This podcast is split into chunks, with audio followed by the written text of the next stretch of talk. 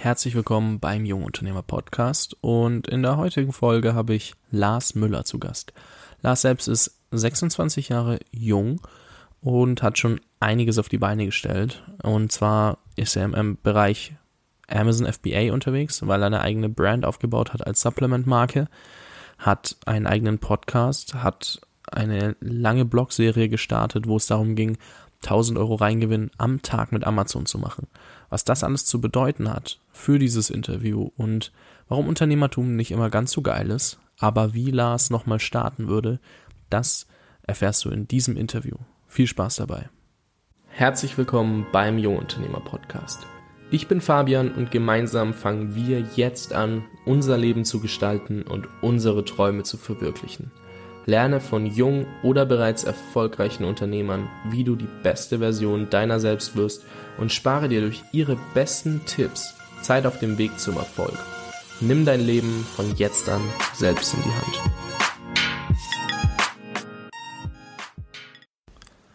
Heute begrüße ich Lars Müller zum Podcast-Interview im Jungunternehmer-Podcast und Lars selbst ist 26 Jahre jung, kennt sich mit Podcasts sehr gut aus, weil er den The Grind Podcast selbst führt und falls er dir ein Begriff ist, dann sehr wahrscheinlich aus Let's See What Works mit seiner Serie 1000 Euro Reingewinn am Tag durch Amazon FBA. Und ja, das Ziel hat er innerhalb von, ich glaube, es waren sechs Monaten erreicht und seitdem geht's steil bergauf und weiter durch die Decke. Lars, ich bin super, super froh, dich hier begrüßen zu dürfen und herzlich willkommen im Jungunternehmer Podcast. Danke, dass ich hier sein darf. Äh, war ich richtig mit den sechs Monaten oder war es schneller, langsamer? Ich glaube, es waren fünf, ähm, aber ich bin mir nicht ganz sicher. aber ich glaube, ist schon so lange her. Ja, tatsächlich schon so lange her. Ist ja schon über, über ein Jahr jetzt schon fast her. Oder fast. April 2016 habe ich vorhin nochmal nachgelesen. Ja. Genau, da hast du das Ziel gecrushed. Ja, genau, richtig. Also in, in zwei Monaten ist schon fast ein Jahr her, ja. Wahnsinn. Ja, verrückt. Ähm, worauf ich ganz kurz später eingehen, also worauf wir später eingehen werden, ist so dieses Documenting over Creating, was ja inzwischen sehr, sehr gehypt wird und womit du vor anderthalb Jahren dann, nee, vor über einem Jahr dann schon angefangen hast durch diesen Blog. Mhm. Ähm, vorher aber mal ganz kurz, wie kam es, dass du dich fürs Unternehmertum und ja, Selbstständigkeit interessiert hast? Also ist ja nicht selbstverständlich, schon gar nicht vor drei Jahren, wo es noch nicht so durch die Medien gegangen ist, sagen wir mal. Ähm, wie kam das bei dir? Das ist eine schwierige Frage oder keine schwierige Frage. Es ist schwierig zu beantworten, weil ich noch nie jemand anderer war. Ich war schon, bin seit ich 15 bin schon selbstständig tätig und oder als Unternehmer ist immer so ein bisschen, wann ist man Unternehmer, ja, ist ein bisschen die Frage. Mhm. Aber ich sage jetzt mal, ich habe selber für mich Dinge gemacht und selbstständig Geld verdient, ähm, schon einfach seit ich seit ich 15 bin. Ja, ich habe früher Partys organisiert, war lang DJ, habe aufgelegt und als ich dann am ersten Abend bei meiner ersten Party mal so ein bis 2000 Euro verdient habe auf einen Schlag äh, mit der Geldkassette, mit den Einnahmen, äh, mit den ganz vielen Scheinen auf meinem Bett saß, wusste ich, okay, es gibt irgendwie mehr als irgendwie jetzt hier 160 Stunden im Monat im Hamsterrad zu arbeiten für irgendwie 1500 netto. Und ähm, Genau, und seitdem bin ich schon immer selbstständig gewesen, äh, nur halt in verschiedenen Stages von irgendwie ähm, Events machen bis hin zu mir das Programmieren selber beibringen dann als Freelancer im Bereich Web und Mobile dann Leute rangeholt, weil ich ein ziemlich schlechter Programmierer bin, wenn ich ehrlich bin, ja. Ähm, habe dann eine Softwarefirma aufgebaut mit acht Mitarbeitern, habe die dann wieder fallen lassen, äh, Anfang 2015, weil ich mich für skalierbare Projekte dann mehr interessiert habe und dann halt, wie gesagt, meine Supplement Company Solid Mind, wo ich dann ja die ersten Schritte mit Amazon dann gewagt habe und dann einfach gedacht habe, okay, scheiß drauf, lass mal darüber bloggen, wie ich 1000 Euro Reingewinn am Tag mit Amazon machen möchte. Ja, innerhalb von, keine Ahnung, acht, acht Monaten oder sieben Monaten waren es, glaube ich, in Summe. Ähm, genau, von dem her, es ist schon immer da gewesen, es ist schon immer in mir drin gewesen. Ja, ich könnte mir auch nie vorstellen, angestellt zu sein. Gar nicht, weil ich nicht für jemanden arbeiten kann, sondern weil ich einfach diese Selbstbestimmtheit ähm, so genieße. Ja, von dem her, genau. Das ist so ein bisschen die Antwort auf deine Frage, hoffentlich. Ja, und ich meine, bei vielen ist es halt nicht so, dass sie das schon von vornherein gemacht haben, sondern die meisten machen ja erst diese schlechte Erfahrung mit, oh Gott, 160 äh, Stunden im Hamsterrad und dann das, das ist mir zu wenig, ich will was anderes vom Leben.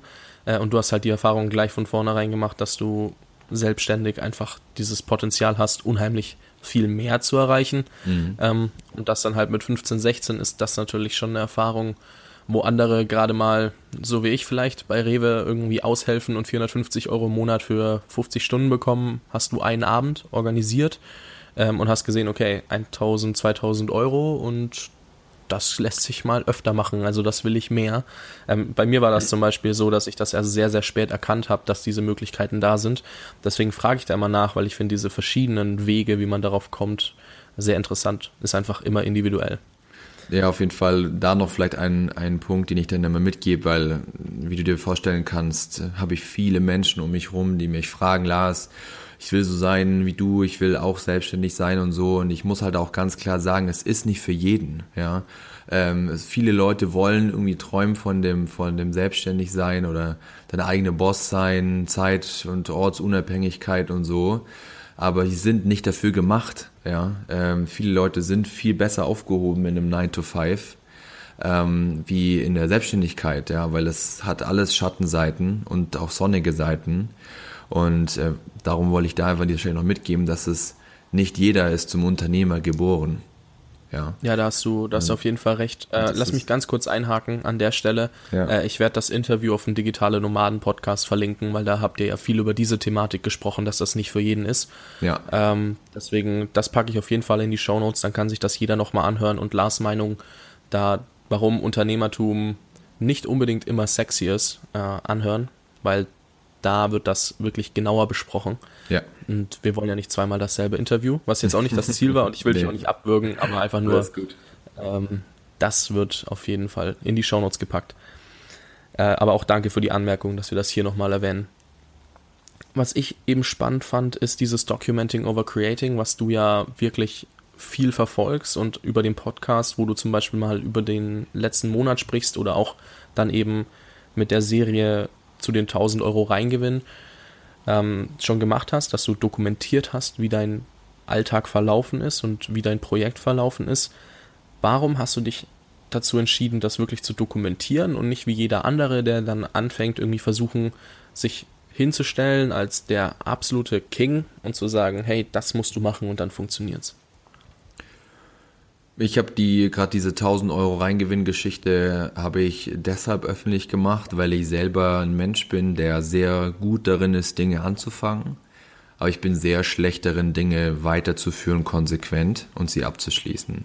Das habe ich einfach vor, vor zwei Jahren oder so habe ich das einfach erkannt und habe mir gedacht, okay, weil ich das Amazon-Game irgendwie ein bisschen skalieren will, äh, dann muss ich mich irgendwie dazu zwingen. Ja, ich war bis dato immer noch alleine, ähm, bin immer noch alleiniger Gesellschafter, Geschäftsführer, zwar mittlerweile mit ein, zwei Leuten. Aber der dann habe ich in der Let's, irgendwo, glaube ich, in der Let's See What Works Gruppe, weil ich den Christian ganz gut kenne von Fastbill-Zeiten, ähm, habe ich gefragt und habe ich einfach mal reingeschrieben, hey, ich habe irgendwie Bock darüber zu bloggen auf meinem eigenen Blog. Und dann hat der Christian gesagt, ja Lars, lass es doch bei mir machen, weil ich habe schon ein bisschen Reichweite und es passt thematisch einfach auch gut rein. Und dann habe ich einfach damit gestartet. Ja, es war eigentlich eher aus dem inneren Thema, jetzt nicht irgendwas für die Nachwelt zu schaffen, wie auch wie der Gary irgendwie sagt, ja, er will dann irgendwie zurückblicken und so. Ähm, sondern es war damals jetzt überwiegend von der, von der Energie her geprägt, ähm, ja, mich selber unter Druck zu setzen. Gar nicht, auch, ich, ich wusste gar nicht, was dadurch alles passieren kann, ja. Aber das war der, der ehrliche Hauptgrund, ja, warum ich das damals gemacht habe. Okay, das heißt also wirklich, nicht dieses, okay, ähm, ich mache das jetzt, dass jeder das nachverfolgen kann als Blueprint, sondern für dich selber und dieses Commitment dann einfach auch zu haben gegenüber der Community dann in dem Fall, Exakt. dass du sagst, okay, ich muss abliefern, weil wenn ich das nicht mache, das wird mir ewig nachhängen, wenn ich da schon wieder ein neues Projekt anfange, dann werden die sagen, hey, was macht denn der Lars da? Der sagt immer, sagt irgendwas Tolles an und dann am Ende kneift er quasi am Ende doch noch. Genau. Ähm, also den Druck hast du gebraucht. Genau, richtig. Okay. Ja, das, das verstehe ich. Da bin ich manchmal wirklich genauso und versuche auch mich immer mehr gegenüber Leuten zu committen. Und so ist auch dieser Podcast hier entstanden, weil ich habe damals mit Sascha und Timo, also digitaler Nomaden-Podcast, für den Zuhörer, der es jetzt nicht weiß, wer das ist, äh, gesprochen übers Podcasten und habe mich dann Sascha gegenüber committed, das Ding in zwei Wochen hochzuziehen und mit vier Folgen zum Beispiel zu starten. Und ich hätte es, glaube ich, nicht gemacht, wenn ich nicht gewusst hätte, okay, verdammt, wenn ich das nicht mache, brauche ich mich bei den beiden nie wieder blicken lassen. Mhm. Und ähm, so hat das hier zum Beispiel gestartet. Und ich meine, wenn man sich die Entwicklung anguckt, ähm, sehr, sehr gut geworden und bei dir ja auch, dadurch, dass du es durchgezogen hast. Ähm, du bist ja sehr, sehr stark unterwegs, wenn wir das mal so sagen dürfen. Was heißt sehr, sehr, sehr stark? ja, gut, ähm, man, die Zahlen sind beeindruckend, vor allem wenn man da noch nicht ähm, so weit ist, dass man überhaupt irgendwie größere Zahlen als Cashflow vorweisen kann. Ja. Ähm, die Zahlen sind beeindruckend von deinem Unternehmen. Das, was man immer so mitbekommt, wenn man sich mal deinen Podcast anhört oder andere Interviews anhört, ist beeindruckend, wie die Entwicklung voranging. Also auch wenn man im Blog nachliest, wie das halt eben gestartet hat und wo du ein, anderthalb Jahre später stehst, das ist beeindruckend. Das meinte ich. Dankeschön. Eine Frage, die ich jetzt an dich noch habe, ist einfach mal, du hast gesagt, dein erstes Ding war Partys organisieren, dann glaube ich, warst du zwischenzeitlich mal als DJ unterwegs.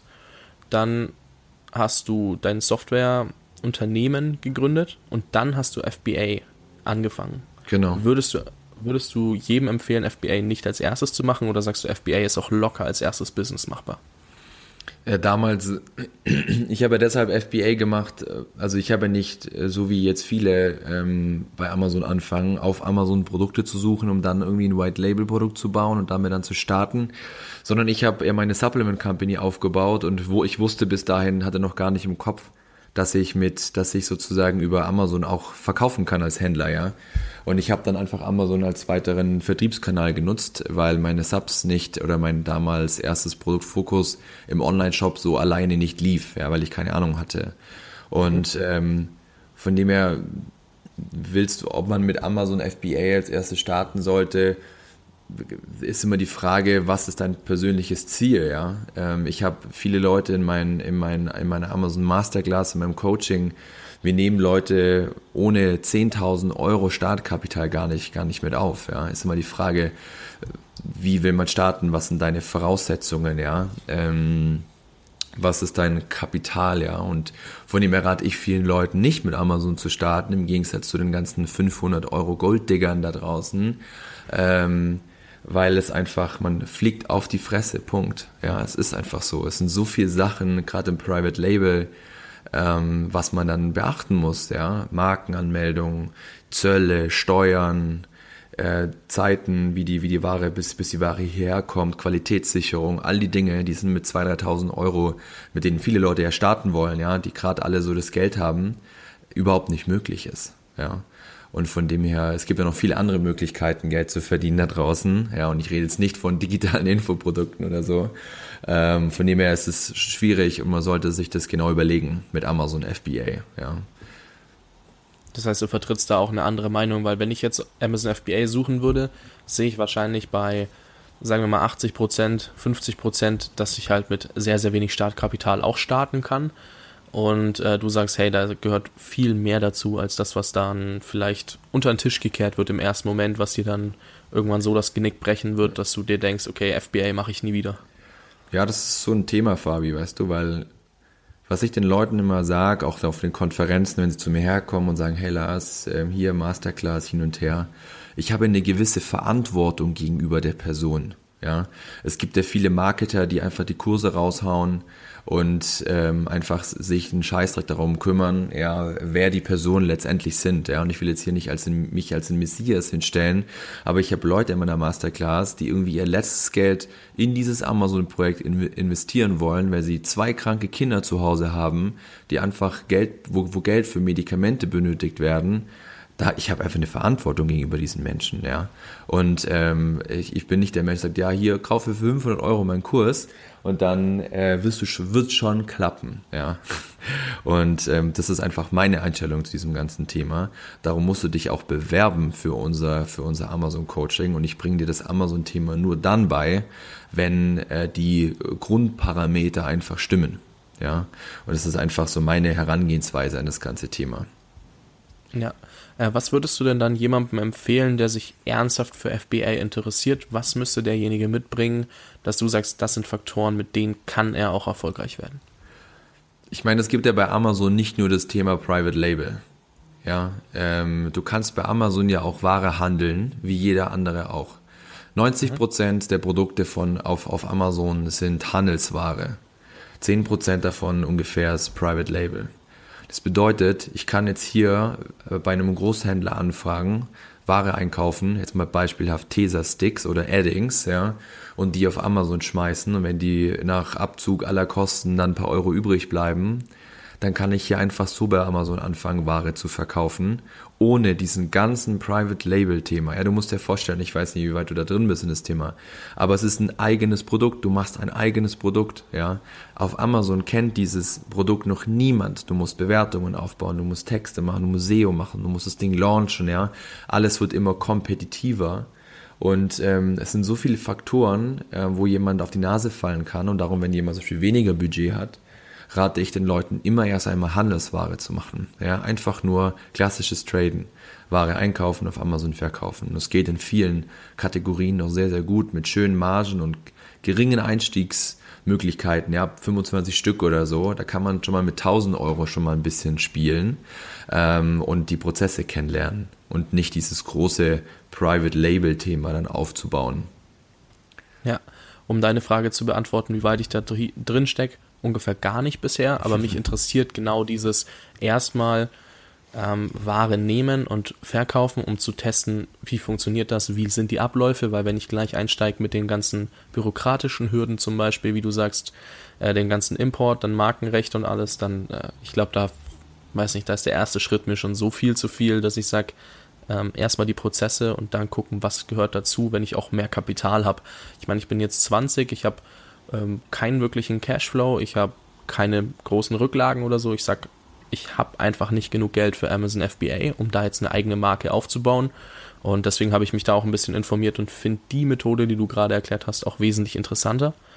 Und ähm, deswegen, so weit stecke ich gerade drin, dass ich mich erstmal in die einfachere Methode der beiden einlese und ähm, einarbeite, sodass ich da vielleicht auch starten kann, wenn sie mir am Ende noch zusagt. Perfekt. Ähm, können wir auch mal ganz kurz über die Wichtigkeit von Cashflow reden. Ich habe jetzt schon gesagt, ich habe keinen. Ähm, spricht nicht gerade für mich, wenn ich sage, ich möchte als Unternehmer starten, aber ähm, Cashflow ist ja unheimlich wichtig, weil Geld meistens der limitierende Faktor ist, im Kopf vor allem, weil du sagst, verdammt, jetzt muss ich mich darum kümmern, dass ich noch 100 Euro mehr habe, dass ich mein Essen bezahlen kann zum Beispiel, dann denkst du halt nicht ähm, vollkommen geistig befreit, sagen wir jetzt mal. Mhm. Ähm, aber wie wichtig, also oder ja, kannst du mal deine Meinung zu Cashflow quasi preisgeben und einfach mal sagen, wie wichtig nimmst du Cashflow? Also Cashflow ist für mich alles, ja, weil ich meine, man kann ja über auf zwei Arten Unternehmen aufbauen. Einmal man bootstrapped, ja, und hat dann einen, versucht es irgendwie alleine aufzuziehen, um dann Cashflow zu haben, von dem man irgendwie lebt. Oder ich gehe in die Richtung und sage, okay, ähm, ich hole mir einen äh, Geldgeber und baue damit mein Startup auf. Ja, um dann irgendwann hoffentlich dann irgendwann Geld zu verdienen. Und ich bin immer schon der Mensch gewesen, der immer sich, ein, ich habe noch nie Geld gekriegt von irgendjemand, außer jetzt irgendwie mal ein paar Tausend von Mutti für die Skalierung von meinen Supplements äh, letztes Jahr, was ich auch schon wieder zurückgegeben habe. Ähm, und von dem her ist Cashflow alles, ja weil ich muss mir überlegen, wie ich das irgendwie so versuche, irgendwie zu erklären und in Worte, Worte zu fassen. Weil, also ich bin dann froh, dass ich einen schönen, schönen Cashflow da habe, ja, ähm, der mir, der mir meine Miete bezahlt, der mich äh, finanziell frei macht, sage ich jetzt mal, und nicht, nicht auf Gelder von anderen Leuten angewiesen ist. Ja, aber so ein Cashflow ist ja auch ein riesiges, riesiges Wort. Ja, bei Solid Mind, bei meiner Company ist äh, den, den Cashflow oben zu halten, natürlich ähm, ein super krasser Balanceakt, ja, weil du musst ja Ware kaufen die ganze Zeit, du musst vorfinanzieren, du musst neue Produkte vorfinanzieren, ja, musst hoffen, dass Gelder wieder richtig reinkommen. Ende des Monats müssen die Löhne gezahlt werden, ja, und ähm, den Cashflow schön zu handeln, äh, ist natürlich auch massiv wichtig. Ihn zu haben, ist natürlich noch viel, viel wichtiger. Ähm, ja, weil ohne Moos nichts los, oder? Weil wenn der Cash nicht float, dann ist natürlich blöd, ja. Ja. Ähm, das heißt, um überhaupt, also nicht um zu starten, brauchst du schon Cash, Cashflow, aber um dann vielleicht auch ähm, später größer zu werden, ist natürlich, wie du sagst, für neue Produkte, wenn wir jetzt in deinem Bereich bleiben, äh, einfach vollkommen essentiell, dass du diesen Cashflow hast, weil du vorfinanzieren musst. Und wenn du jedes Mal aus eigener Tasche zum Beispiel äh, jedes Mal neu 10.000 Euro auf den Tisch legen müsstest für ein neues Produkt, jetzt mal ganz äh, so gesagt. Ähm, dann wird es wahrscheinlich auf Dauer auch schwierig, wenn dann sonst nichts mehr zurückkommen würde, weil das würde auch bedeuten, dass sich deine Produkte nicht verkaufen. Aber ähm, das heißt einfach, du brauchst einen Cashflow, um dann auch später wachsen zu können, einfach um das mal klarzustellen. Ähm, und ja, auch ich sollte mich dann da auf jeden Fall drum kümmern und würde als Einstiegs, ja, quasi das nehmen, was wir vorhin besprochen haben. Das heißt, Ware einkaufen und wieder verkaufen. Denkst du, es gibt eine einfachere oder in Anführungszeichen bessere Methode? Ich meine, das ist immer, ähm, naja, perspektivisch abhängig, ähm, um Cashflow zu generieren. Also wie würdest du starten, wenn du jetzt nochmal Cashflow generieren müsstest? Hm. Es ist, es ist schwierig, schwierig zu beantworten, weil natürlich das klassische Traden oder Garage Sailing oder so natürlich gut ist, aber du brauchst natürlich auch ein bisschen Kohle, ja, um das irgendwie aufzubauen. Ich bin immer ein Typ dafür, ich würde halt echt wieder versuchen, irgendwie mir was anzueignen, was ich halt wieder weiter, weiter verkaufen kann, ja. Ähm, das ist natürlich was, was teilweise deutlich profitabler ist im ersten Schritt, als jetzt irgendwie hier Ware zu, zu traden, ja, und auch was auch ein bisschen, bisschen länger, bisschen länger braucht, ja da weiß ich nicht genau. Also ich habe ja, ich kam ja aus dieser, dieser, dieser Zeit, ja, irgendwie Partys zu veranstalten, irgendwas zu verkaufen. Da habe ich ja keine großen Ausgaben gehabt, außer an diesem Tag dann, äh, wo dann die, die Clubmiete fällig geworden ist. Ähm, und auch bei meiner, bei meiner Softwarefirma waren ja sozusagen nur Löhne da oder wenn man selber eine Website gebaut hat, ja nur die eigene Zeit. Und ich meine, man muss halt, man muss halt hasseln, ja. Ich meine, die, am Anfang kann man ruhig schon mal die eigene, eigene Zeit verkaufen, ja, für also Zeit gegen Geld tauschen sozusagen, um einfach Kohle ranzuscheffeln für irgendwas Größeres vielleicht. Ja, ja das heißt, Und, äh, mach weiter, sorry, ich dachte, du wärst fertig. Ja, ich war fertig. Ich wollte noch was zu Cashflow, äh, noch, noch was ja. zusätzliches sagen. Ich will noch ein Ding mitgeben, ja, an dieser, dieser Stelle, ähm, ist zum Beispiel, mein Amazon-Thema oder gerade mein Supplement-Thema ist aktuell ein Cashflow-Business. Ja, das bedeutet, es spült mir gewisse Kohle ein im Monat und wir können da alle davon ganz ordentlich leben. Das könnte jetzt einfach so bleiben. Ja, und aus dem Cashflow zu wachsen, ist natürlich sehr, ein sehr limitierender Faktor, ja, weil man hat natürlich nicht so viel Kohle zur, zur, zur Verfügung, ja. Und ähm, darum ist zum Beispiel mir gerade die Überlegung, ob ich hier ein Investorenangebot annehme, und da geht es um hohe sechsstellige Summen, ja, ähm, um das um aus dem kleinen Cashflow-Unternehmen ja was Größeres zu bauen. Ja, und da muss man sich halt immer auch dann letztendlich auch entscheiden, was man dann tun möchte. Ja, ja, auf jeden Fall. Und ähm, was du sagst, ist also ein Skill aneignen oder auch vielleicht mal überlegen, was für Skills hat man schon, auf die man jetzt so nicht kommt und wer könnte diesen Skill brauchen, um mhm. sich dann quasi, ähm, naja, ich meine, wenn du nur deine eigene Zeit verkaufst, hast du keine große Anfangsinvestition, weil Zeit hat eigentlich jeder von uns, wenn er bereit ist, sie sich auch zu nehmen und die Prioritäten so setzt, dass man vielleicht nicht vom Fernseher hockt oder nicht nur YouTube schaut. Ähm, da kriegen die meisten immer noch irgendwo ein paar Stunden her, dass sie was arbeiten können und dann quasi seine Zeit gegen Geld nochmal zu tauschen, aber dann in dem Bereich, wo man halt eben diesen Skill hat und sich nicht irgendwie an eine Kasse zu setzen und für 8,50 Euro die Stunde zu arbeiten. Das wäre so dein, deine Herangehensweise quasi. Ja, und da nochmal ein Ding, ähm, so denke ich, ja, wenn man halt mal übergeordnet geht, ja, wenn man sich überlegt, jeder, jeder muss sich halt klar werden, was will ich und bin ich glücklich, ja oder nein? Ich kenne Leute, zum Beispiel meine Mutter, die Sekretärin, die ist überglücklich in dem, was sie, was sie jeden Tag macht. Klar beklagt sie sich mal, dass sie viel zu tun hat und so, aber das beklage ich mich als Unternehmer auch. Wichtig ist, dass du erfüllt und glücklich bist mit dem, was du tust. Scheißegal, ob du Unternehmer bist oder nicht, ja. Und ähm, da ist es natürlich immer wichtig, sagen, ja, man hat irgendwie noch so Zeit und so und hin und her und so, aber wenn du gar nicht selbstständig sein willst, ja, wenn du vielleicht einfach nur in einem anderen Job arbeiten möchtest, der dir viel, viel mehr Spaß macht, da will ich einfach so ein bisschen das noch in diesen Podcast mit, mit reinbringen, ja. Das, es ist natürlich gerade der Mega-Hype. Jeder will Unternehmer sein. Jeder will irgendwie selbstständig sein. Jeder verkauft irgendeine Rev-Share, Ad-Share, Investment-Scheiße für irgendwelche Provisionen, ja. Träumt von Passive Income. Aber letztendlich geht es in der letzten, letzten Instanz immer darum, bist du glücklich und erfüllt in dem, was du machst. Punkt. Ja. Und wenn das der, äh, wenn du jeden Tag gerne an der Drechselbank stehst und Tische schreinerst, dann ist das doch fein. Dann haben gutes Leben. Ja. Und das ist einfach noch, was ich da gerne hier noch übergeordnet einfach mitgeben will. Weil ich habe schon so viele Leute scheitern sehen, die halt auch Unternehmer sein wollten, geträumt haben, ja, aber das überhaupt nicht hingekriegt haben, weil die intrinsische Motivation einfach nicht da war. Der wird dann zwar sagen, so heute Abend lasse ich mal irgendwie Netflix weg und arbeite irgendwas. Da fängt er eine halbe Stunde an und prokrastiniert dann vor sich hin, weil er einfach den, die, das, das, das innere Feuer nicht spürt. Ja? Und äh, wenn du dieses innere Verlangen, dieses Feuer nicht hast, dann lass es. Ja, ja. da bin ich ziemlich hart in meiner, meiner Meinung, weil ich sehe dieses Pattern einfach über so viele Leute. Leute kaufen sich mein Coaching ja für zweieinhalbtausend Euro und schauen sich es überhaupt nicht an. Das sind genau diese, diese Leute. Ich freue mich dann äh, natürlich über das, über das Geld, finde es aber dann, dann halt scheiße, ja, weil ich kann dir nur den Ferrari hinstellen, fahren musst du ihn selber. Ja. Und ja, auf jeden so, Fall. Die fünf, die fünf Cent hier mal noch. Ach, auf jeden Fall. Drauf. Ähm, ich finde das teilweise auch, dass die Leute, also ich meine, klar, ich habe jetzt auch einen Podcast, wo es eigentlich nur um Unternehmertum geht und ich finde es selber sehr, sehr spannend und schaue mir an, was, was so alles möglich ist.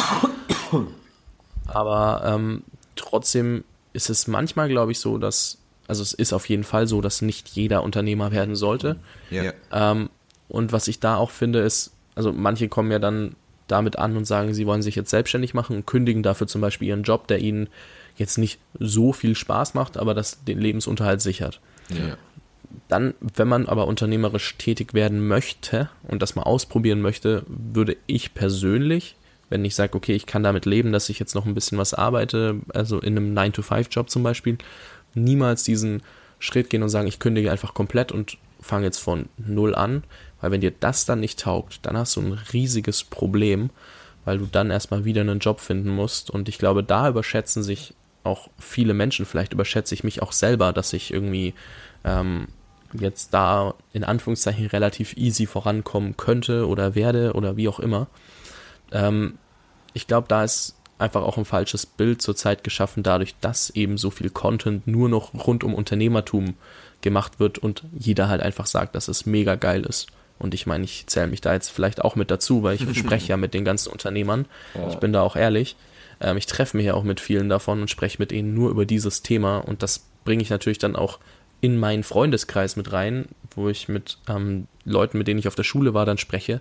Und die Leute, ja, das klingt eigentlich ganz cool. Ähm, und ich so, aber pass bitte auf, weil wenn das nichts für dich ist, dann wäre das, um Gottes Willen, mach das nicht einfach so. Bleib erstmal in deinem Studium und mach das, weil viele überlegen jetzt schon, ob sie ihr Studium abbrechen sollen, weil eigentlich taugt es ihnen und auf der anderen Seite, ja, irgendwie wollen sie aber doch nicht mehr studieren, weil studieren ist ja in Anführungszeichen anstrengend. Und ich glaube, da ist einfach, wie du sagst, einfach ein falsches Bild derzeit unterwegs und bin auch sehr, sehr froh, dass du das nochmal aufgegriffen hast. Ja, ja Unternehmer sein ist ja überhaupt nicht anstrengend. Ähm, Jetzt müssen wir mal ganz kurz aufpassen, ich höre dich nämlich gerade doppelt. Ah, das ist komisch. Ja, weil du hast wahrscheinlich nichts geändert, aber. So, so ist besser? Komisch, komisch. Nee, auch nicht. Auch nicht. Sollen wir einfach mal kurz Pause machen und gleich nochmal und einfach beide nochmal neu laden? Auf jeden Fall, genau. Jo. Wir sind wieder zurück. Ähm, wir haben das Problem mit dem Mikrofon gefixt. Äh, Lars, du darfst wieder. Genau, nee, was du ja gesagt hattest, ist, dass es ja viele halt da halt davon dann träumen und dafür halt zwei Sachen, ja. Punkt eins, Unternehmer seine Scheiße anstrengend, ja, es ist überhaupt nicht cool, manchmal, überhaupt gar nicht cool. Ähm, und das tolle, viele Geld bringt, bringt einem am Ende auch gar nichts, wenn man irgendwie ständig Probleme hat und Co. Und Punkt zwei ist, was ich vielen Leuten immer rate, ist, nicht ihren Job direkt zu canceln, sondern eventuell den Job auf eine Halbtagsgeschichte runterzustufen oder auf die Hälfte der Woche, um dann in der anderen Hälfte der Woche irgendwas Neues aufzubauen. Weil nicht zu wissen, ob man die Miete bezahlen kann, nicht zu wissen, ob man die Rechnungen bezahlen kann, die jeden Tag reinkommen oder jeden Monat reinkommen, ist ein ganz schön belastendes Gefühl. Und auch wenn es aktiv nicht da ist, es ist immer im Hinterkopf, ja. Und äh, führt dann am Ende zu Stress, ja. Und wenn wir gestresst sind und Druck haben, dann können wir nicht verkaufen, dann können wir nicht so sein, wie wir halt sind, ja. Und ähm, von dem her rate ich vielen da, die sich selbstständig sein äh, machen wollen, Studium weitermachen, nebenbei hasseln. Man hat als Student unendlich viel Zeit, ähm, nebenbei noch irgendwie Gas zu geben. Soll es, wenn es ein Semesterferien ist, weil der vier Monate Semesterferien teilweise im Jahr, hatte ich ja auch während meinem Studium. Ich habe mal auch noch Informatik studiert, ähm, wo ich noch jung war. Ähm, und von dem her. Als ob du schon so alt wärst. ja, ich sag das immer spaßeshalber dazu. Und genau, also ich habe vielen Leuten auch gesagt, die sagt, ja, ich bin jetzt irgendwie hier angestellt und die konnten dann mit ihrem Chef sprechen und das halt irgendwie auf eine, auf eine, auf eine zweieinhalb Tageswoche runterstufen, haben dann halt ein bisschen weniger verdient, konnten damit aber ihre Miete bezahlen und konnten dann entspannt, ja, mit ein paar Sparnissen vielleicht nebenbei irgendwie ihre Selbstständigkeit aufbauen. Ja, und da gibt's viele, viele Möglichkeiten, wie man das machen kann, ohne einfach zu canceln, was die dümmste Idee ever ist. Ja, vor allem kannst du da ja auch dazu sagen, wenn du noch 50 Prozent drin bist und deine Selbstständigkeit geht schief, kannst du immer noch sagen, hey Chef, ähm, ich habe gemerkt, das ist nichts für mich, können wir das vielleicht wieder auf 100 Prozent hochfahren und ich glaube, der Chef wird dankbar sein, denn er würde dich nicht im Unternehmen behalten mit 50 Prozent, wenn du nicht irgendwie weiterhelfen würdest im Normalfall. Exakt. Deswegen, ähm, ja, da ist halt das Risiko quasi null, wenn du so weit runterfährst, dass du alles bezahlen kannst kannst nicht das Luxusleben leben und jeden Monat in Urlaub fliegen, aber ansonsten kannst du halt dann eben in der freien Zeit, die du dann dadurch hast, was austesten. Und wenn du dann halt merkst, das passt dir nicht, dann gehst du halt wieder zurück. Und genau. wenn du dann nach einem Jahr sagst, ich will es nochmal testen, dann der Chef wird dich auch nicht umbringen dafür. Aber du wirst dich sehr, sehr, sehr stark in Probleme versetzen, wenn du ähm, einfach kündigst und dann nichts mehr als Sicherheit hast. Deswegen, ja. wer das, wer da gerade drin ist und sich denkt, Unternehmertum ist mega geil und ich will da einfach jetzt sofort reinstarten, vielleicht nicht direkt einfach kündigen. Genau, und ähm, vor allem, vor allem da ja. noch mal kurz eine, eine, eine Side Note, ja. Es hat auch so viele denken dann immer, alles ist so super easy, ja, aber lass dein Unternehmen mal zwei Jahre da sein, ja, so wie jetzt meine Unternehmen, wir sind jetzt wieder, also ich habe immer wieder mal gegründet, raus, habe neue Sachen gemacht und die Sachen, die ich aktuell habe, sind jetzt ungefähr zwei Jahre alt.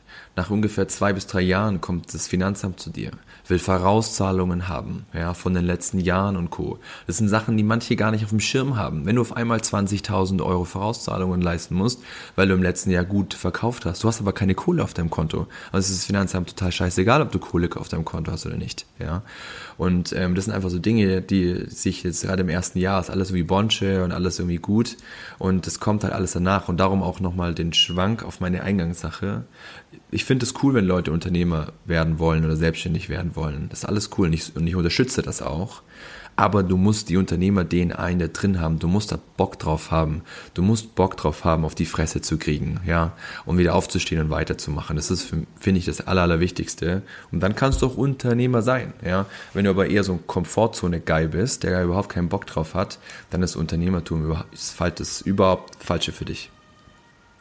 Ja, äh, danke auf jeden Fall nochmal für dieses Side Note, weil das sind so Dinge, daran denke ich zum Beispiel auch noch nicht. Ich meine, ich starte ja gerade. Ja. Äh, ich denke auch noch nicht, ob in zwei Jahren jetzt das Finanzamt auf mich zukommt, aber gut zu wissen, einmal, dass das passieren wird, weil darüber habe ich mir noch nicht so viele Gedanken gemacht, äh, wenn es soweit ist. Ähm, und auch, dass es dann halt einfach wirklich schwierig ist, damit dann umzugehen, weil du kannst ja, ich weiß nicht, ist wahrscheinlich auch schwierig zu sagen, okay, ich, das Finanzamt könnte nächsten Monat oder in drei Monaten kommen, also lasse ich mal das, die Hälfte ungenutztes Kapital als potenzielles ähm, Opfer fürs Finanzamt. Ähm, ich denke, du willst ja damit auch arbeiten in dem Moment, wenn du nicht weißt, dass sie auf dich zukommen. Klar. Ähm, was ich jetzt fragen wollte, ist, was sind denn deine weiteren Ziele? Einmal als Unternehmer, als Person, wo willst du hin? Wo siehst du dich in, keine Ahnung, fünf Jahren, zwei Jahren? Wie, bei wie weit planst du überhaupt? Kann ich dir nicht sagen. Ich, also du schaust einfach, wie es kommt. Ich habe keine, ich habe keine Ziele, ich habe keinen Plan, ich habe eine grobe Roadmap. Aber wenn du mich fragen würdest, wo ich in drei Jahren, zwei Jahren, ich habe nicht mal, ich habe keine Ahnung, wo ich in sechs Monaten bin, Fabi, weißt du? Ähm, ich weiß, dass ich Mitte Juni erstmal das Land verlassen werde, ja, und äh, ein bisschen einen auf digitalen Nomaden mache, um einfach meinen mein Kopf, ich glaube, das ist ganz spannend für mich als Person auch, um einfach nochmal mehr von der Welt zu sehen und auch zu sehen, okay, man kann die eigenen Produkte und so halt wirklich international überall verkaufen und die Businesses auch weltweit aufbauen. Ich glaube, das ist nochmal eine ganz spannende mhm. Sache für den, für den Kopf, aber und das ist so ein bisschen mein, mein Ding, was ich auch bei, bei The Grind äh, preache und auch sonst auf meinen Vorträgen immer sage. Ich liebe den Prozess und das macht mir am meisten Spaß. Die Höhen und die Tiefen und alle Dinge, die passieren, ja. Die Ziele sind meiner Meinung nach maximale Wegweiser, die so ein bisschen die Richtung anzeigen, ja. Aber dadurch, dass ich so fokussiert bin auf jetzt, ja, auf den Prozess, ähm, kann ich dir diese Frage leider nicht beantworten. Ach, auch halb so wild. Ich meine, das ist auch mal spannend zu sehen, dass jemand sagt, wenn du dich nur an Zielen orientierst, ist halt schwierig, weil du dich dann vielleicht im Jetzt verlierst und nicht darauf komplett konzentrieren kannst. Ähm, ja, das Problem ist, wenn ich da noch rein reingrätschen darf, ist die Sache, ich habe mich auf ein Ziel fokussiert mit einem 1000 Euro Gewinn am Tag. Ja, ja, stimmt. Und als ich im April wusste, dass diese, dass diese Geschichte safe auf jeden Fall durch ist, hatte ich ein riesen, ein riesen äh, Loch zwei Wochen lang weil das dein Ziel ist vorbei. Dein Game ist vorbei. Ja, du hast auf irgendwas hingearbeitet und dann ist es vorbei. Und dann? Und es ist, es kannst du auf alles abbilden. Du kaufst dir ein Auto, arbeitest fünf Jahre auf den, auf den tollen Dreier BMW hin, kaufst ihn, sitzt rein, findest es mega geil, drei Tage später ist es normal. Ja, ein kleines Kind baut eine Burg auf, die jetzt Weihnachten bekommen hat. Jeder kennt das Gefühl, steht am nächsten Tag auf, voll geil, baut das auf. Dann steht sie, spielt noch zwei, dreimal mit, dann steht sie in der Ecke rum.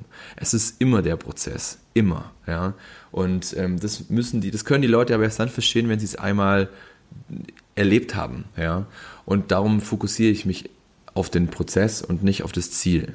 Ja, und da sagen immer Leute, ich mache das Gary V nach und so. Gary ist ja auch so ein Dude, der das ja genauso lebt, ja. Aber wenn man das halt einmal verstanden hat, dann ist es einfach so, ja. Ähm, wenn man einfach weiß, egal worauf man hinarbeitet, auf die 100 Millionen Umsatz, auf die 10 Millionen Umsatz, auf die keine Ahnung was, wenn man es erreicht hat, was dann? Ja, das ist auch ein Grund, warum viele Leute sagen, ja, du musst ein übergeordnetes Ziel haben, was du nicht erreichen kannst. Ja, ähm, habe ich zum Beispiel gar nicht. Ja, aber ähm, darum bin ich immer ein bisschen vorsichtig mit Zielen, weil ich genau weiß, das Leben geht ja weiter. Ja, und wenn man nur für irgendwas gemacht hat, für ein Ziel, dann ist es dann irgendwie vorbei. Und dann, ja, dann muss es ja irgendwie, irgendwie dann weitergehen, ja. Und ähm, ich würde mal gerne wissen, wie sich, ein, wie sich ein Astronaut fühlt, der sein, der jahrelang darauf hinarbeitet, den Mond zu befliegen. Und dann kommt er zurück und dann? was macht er dann mit seinem Leben? Ja, weiß ich nicht. Fliegt er dann nochmal hoch? Ich weiß nicht, ob es dann nochmal noch mal so lustig ist. Und von dem her predige ich ja immer, ja, ähm, den Prozess in den Vordergrund zu stellen und nicht die Ziele. Spannend war nämlich, ähm, um da gleich einzuhaken, dass du das im Interview mit dem Digitale Nomaden Podcast auch erklärt hast. Ich in dem Moment, also ich hatte mir kein so krasses Ziel gesetzt wie 1000 Euro Reingewinn am Tag durch Amazon, sondern bei mir war es einfach nur erstmal sehr schlecht formuliert mit erfolgreicher Podcast, also in dem Sinn für mich persönlich erfolgreich. Mhm. Und ähm, dann irgendwann hatte ich dieses Ziel für mich persönlich erreicht, dass ich dachte, okay, jetzt habe ich einen erfolgreichen Podcast und was jetzt? Weil ich hatte halt auch nichts, was danach kommt, weil ich erstmal darauf den Fokus gelegt hatte und dachte mir dann so, okay, das ist jetzt eine ganz andere Situation, weil es bei dir ein bisschen, äh, an, also weil es bei dir ein komplett anderes Ziel war, aber die Situation an sich war ja ähnlich. Das, das Ziel, das man sich gesetzt hat, hat man für sich erreicht und was kommt danach? Das ist halt echt so eine Frage wie beim Astronauten. Was kommt danach? Ne? Wenn der wieder zurückkommt, was macht der den ganzen Tag? Hat der jetzt sein, sein übergeordnetes Ziel in dem Sinn? Ist es ja nicht, aber sein großes Ziel, das er zu, worauf er ewig hinarbeitet, hat er erstmal erreicht ähm, setzt er sich dann das Ziel, dass er auf dem Mars fliegen kann und ihn besiedeln? Oder wie sieht das dann aus? Ne? Das ist zwar Elon Musk, aber vielleicht macht das der Astronaut gleich mit. Genau, und darum ist es einfach wichtig, das sich zu verinnerlichen und da vielleicht schon mal dran zu, äh, zu denken, ja. Und äh, weil sonst ist man nur, ent, nur enttäuscht, ja, wenn man dann das Ziel erreicht hat. Und ich kenne niemand, der da immer noch irgendwie dann glücklich ist, dass er das erreicht hat und durchgehend über Jahre glücklich ist, ja. Ähm, weil du musst ja, das geht ja weiter irgendwie, ja. Und das verstehen natürlich viele Leute nicht. Vor allem die, die es noch nicht äh, gefühlt haben, ja. Und der Weg ist das Ziel, so plump das klingt, da steckt so viel drin in diesem, in diesem Satz. Ähm, genau. Ja. Ähm, hast du dann irgendwas, weil du sagst, du fokussierst dich immer auf den Prozess. Wie schaffst du es, den Prozess so weit durchzustrukturieren, dass du weißt, was sind die nächsten Schritte? Oder ist das auch so, ich habe keine Ahnung, was übermorgen kommt, ich mache, was heute kommt und schaue dann heute Abend, was morgen ansteht? Ich sag mal so, ich habe natürlich irgendwie grobe Richtungen, die ich irgendwie gehen möchte, ja, aber ich weiß halt auch, dass ich die irgendwie ständig ändern kann. Und ich habe halt irgendwie, oder ich versuche mein Umfeld und mein, meine Struktur in mein Unternehmen so flexibel zu gestalten, dass ich halt extrem wendig bin. Ja, ich habe Lukas in meinem Team, der kümmert sich, dass alle finanziellen Themen halt irgendwie sauber sind, dass der Cashflow strukturiert ist, dass es alles soweit passt, ja. Ähm, dass ich da neue Dinge anfangen kann und weiß, okay, ich kann die da auf diesen finanziellen Baustein draufsetzen und weiß, dass es irgendwie funktioniert. Ähm, und genau so habe ich halt ein kleines Team um mich rum gebaut, dass ich halt selber ähm, ja, steuern kann, wohin ich will und weiß, dass ich halt, dass alles sauber, sauber läuft, ja. Und wir haben ultra viel, ultra viel Spaß, ja. Meine Mitarbeiter, meine Leute, die in meinem Team arbeiten, die lieben es, dass es halt immer spannend ist, weil ich halt immer irgendwas Neues aus dem Hut ziehe. Jetzt haben in, haben wir ein Investorenangebot, ja, wissen nicht, wollen wir das Ding richtig, richtig riesig machen, ja. In zwei, drei Jahren vielleicht hohe zweistellige Millionenumsätze fahren oder nicht, ja. Äh, oder wollen wir ein kleines Cashflow-Unternehmen bleiben, ja. Wollen wir vielleicht irgendwann bald alle mal aus Thailand ausarbeiten, ja. Und genau, von dem her ähm, strukturiere ich das gar nicht so stark, sondern ich schaue halt immer, dass wir alle happy sind, dass es halt irgendwie Spaß macht und äh, wenn irgendwas Neues, Spannendes kommt, dann versuchen wir das zu integrieren und äh, halt auch dann durchzuführen. Okay, also und bauen uns, äh, bauen uns die Welt so, wie es sie uns gefällt. Ja, so, wer hat das doch gesagt? Pippi Landstumpf oder so ja. hat das doch gesagt, ja. oder? Und so, genau. so, so leben wir, ja. Und so, so bin ich in meinem Team und darum, wenn Leute in mein Team kommen, müssen die halt auch so offen sein. Ja, wir haben alle im Team eine gewisse persönliche Weiterentwicklung schon. Ja, wir sind alle vom Mindset her auf einem ziemlich coolen Level. Und so sind wir wie so eine kleine Rebellentruppe, ja, die einfach das, die Dinge so macht, wie wir sie uns vorstellen. Ähm, und es funktioniert, ja. Cool. Ja, das hört sich auf jeden Fall sehr, sehr gut an, dass du sagst, also mal, wenn wir jetzt mal zurückgehen und normale Konzerne angucken, da ist es ja so, hey, ähm, Hauptsache, die machen, was ich sage und es ist mir eigentlich egal, was die denken. Ähm, bei dir ist das halt wirklich so ein familiäres Umfeld dann am Ende, wo die Leute einfach mega dazugehören und es einfach verdammt wichtig ist, dass sie glücklich sind. Wahrscheinlich auch, weil du davon ausgehst und das auch weißt, dass die Leute dann wesentlich mehr Leistung bringen, wenn sie glücklich sind. Ähm, und ich finde das cool, dass du da diese Meinung eben auch mit einbeziehst und das für dich mit nutzt, was die anderen Leute vielleicht für Vorschläge haben oder auch ähm, wie sie dann, also was ihnen vielleicht fehlt, um happy zu sein, falls mal was fehlt. Was mich jetzt als wirklich letzter Punkt noch interessiert, ist dein neu geplantes Event. Ich habe vor, ich glaube, einer Woche die Podcast-Folge gesehen und gehört, so dass du gefragt hast, ob Interesse besteht an einem The Grind Event in München am 29. April.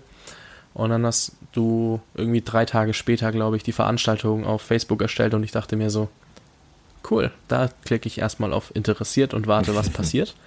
Ähm, wie sieht das aus? Was ist geplant? Also was stellst du dir drunter vor?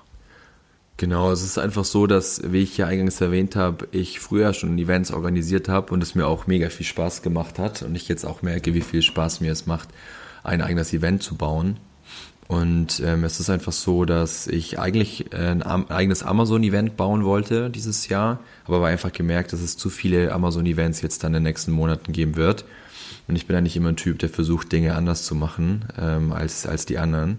Und ich plane halt gerade so ein bisschen, wie ich die Downloadzahlen und The Grind einfach noch ein bisschen mehr vermarkten kann, weil aktuell mache ich ja nichts anderes, außer zu posten auf Facebook. Und dann hatte ich die Idee, lass uns einfach ein The Grind Event machen, ja, und lass uns einfach mal ein Event machen, was es so noch nicht gab. Wir haben ja diese drei Punkte, Business, Mindset und Lifestyle. Und genauso wird das Event auch aufgebaut sein. Es gibt ein Business Panel mit zwei, drei Speakern, es gibt ein Mindset Panel, also slash persönliche Persönlichkeitsentwicklung und es gibt ein Lifestyle Nutrition Panel, ja, weil mir einfach Gesundheit und gesunde Ernährung und diese ganzen Themen massiv wichtig sind und ähm, habe da die Speaker eingesammelt, habe eine geile Location im 32. Stock hier in München in Highlight Towers. Ähm, 250 Leute haben Platz und darum lass einfach ein The Grind Event machen, ja. Und ich finde es halt geil, wenn die Hörer, die da schon da sind und eventuell auch neue, dann einfach auch, also jeder Speaker ist auch schon Podcast-Teilnehmer bei mir gewesen, ja, um einfach auch die Leute dann kennenzulernen vor Ort äh, mega viel mitzunehmen. Auch das Thema, es gibt mehr als Business. Ja, persönliche Weiterentwicklung ist extrem wichtig. Dich gesund zu halten ist extrem wichtig. Ja, und darum decke ich die ganzen Themen damit ab. Und ähm, das ist so ein bisschen das The Grind Event. Es gibt keine VIP-Tickets, es gibt ein Ticket, ja. Es gibt kein VIP und du darfst dann vorne sitzen, sondern ich finde, wir sind alle gleich. Ja, es gibt ein Ticket, wie gesagt. Es gibt dann noch ein zweites Ticket, was dann äh, für die Party am Abend ist. Und da spoilere ich jetzt so ein bisschen, weil es nächste Woche ja wahrscheinlich schon rauskommt, der Podcast. Wir werden danach noch eine fette Aftershow-Party machen mit ähm, Kollegen von mir, die Profi-Bartender sind, ja, die uns mega geile Drinks machen werden. Und Tobi und ich, Tobi äh, und ich, wir hatten, wir haben früher zusammen aufgelegt, wir haben uns Hörpflicht genannt äh, und wir legen dann den ganzen Abend dann auf, ja, und äh, machen dann eine richtig geile Party, veranstalten das komplett selber. Ähm, und ich glaube, das wird eine ziemlich geile Sache. Am nächsten Tag gibt es dann noch einen Mastermind-Lunch für 25 Leute die Bock haben, da mit den Speakern noch ein bisschen tiefer ins Gespräch zu gehen. Und ich glaube, ja, das wird eine ziemlich coole Sache. Ich freue mich schon mega drauf. Ja, hört sich auf jeden Fall auch ganz gut an, vor allem weil du sagst, ich will es anders machen. Ich will nicht noch ein Amazon FBA Event machen oder ein Amazon Event, sondern ich will ein eigenes Ding machen, was wirklich so noch nicht da war. Ähm, außerdem sind die Design Offices ein mega geiler Standort. Also ich war in denen in Nürnberg jetzt zum Beispiel.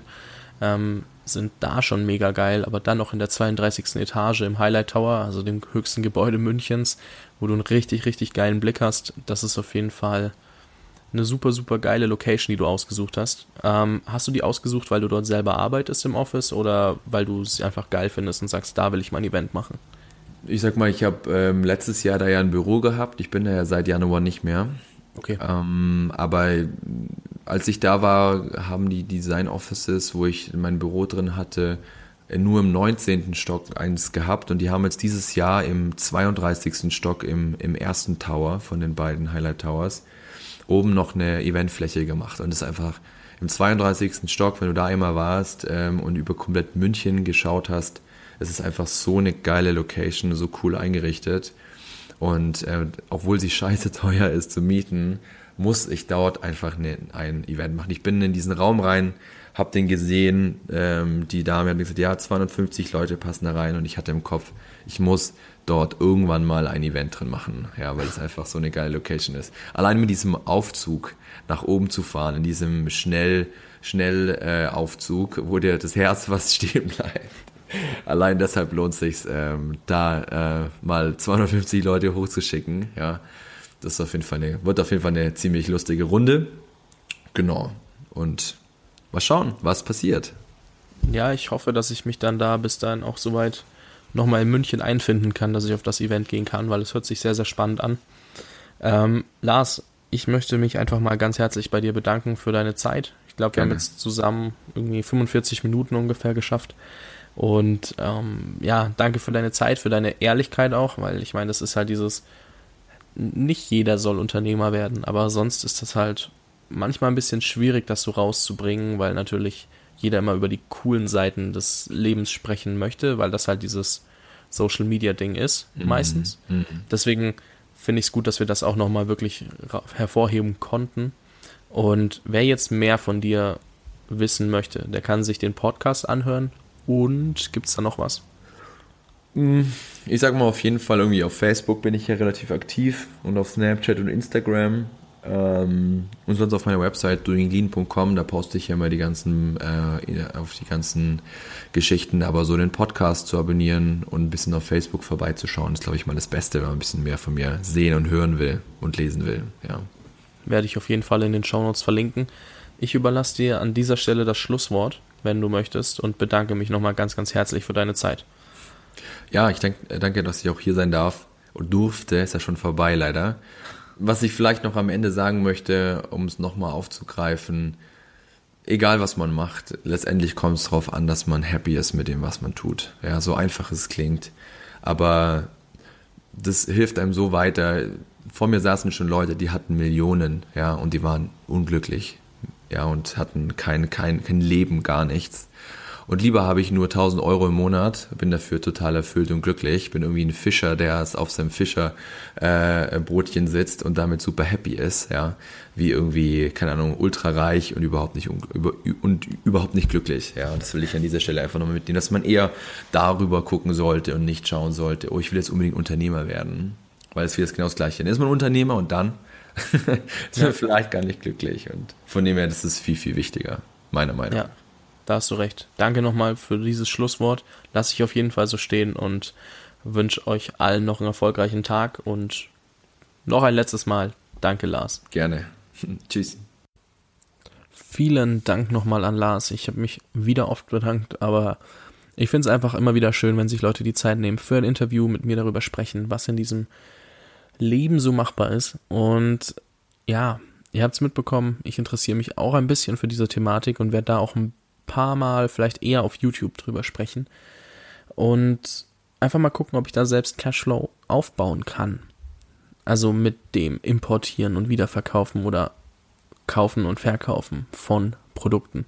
Und wenn es anfangs nur wenig Geld ist, wie Lars gesagt hat, man versteht die Prozesse und man fängt einfach mal an. Man muss nicht gleich eine eigene Marke aufbauen, was halt anfangs auch sehr kostenintensiv ist, wie Lars es gesagt hat, und deswegen nimmt er nur Leute mit einem gewissen Budget mit rein. Ich finde das auch mal schön, eine andere Ansicht zu sehen, weil auch hier in dem Podcast ist es so, dass alle immer sagen, Unternehmer sein ist geil. Und es ist auch schön, aber ich kann das tatsächlich noch nicht so beurteilen, weil ich nicht der Unternehmer bin oder so. Ich starte ja gerade erst. Deswegen, ähm, ja, finde ich das gut, wenn da jemand sagt, es ist nicht immer leicht.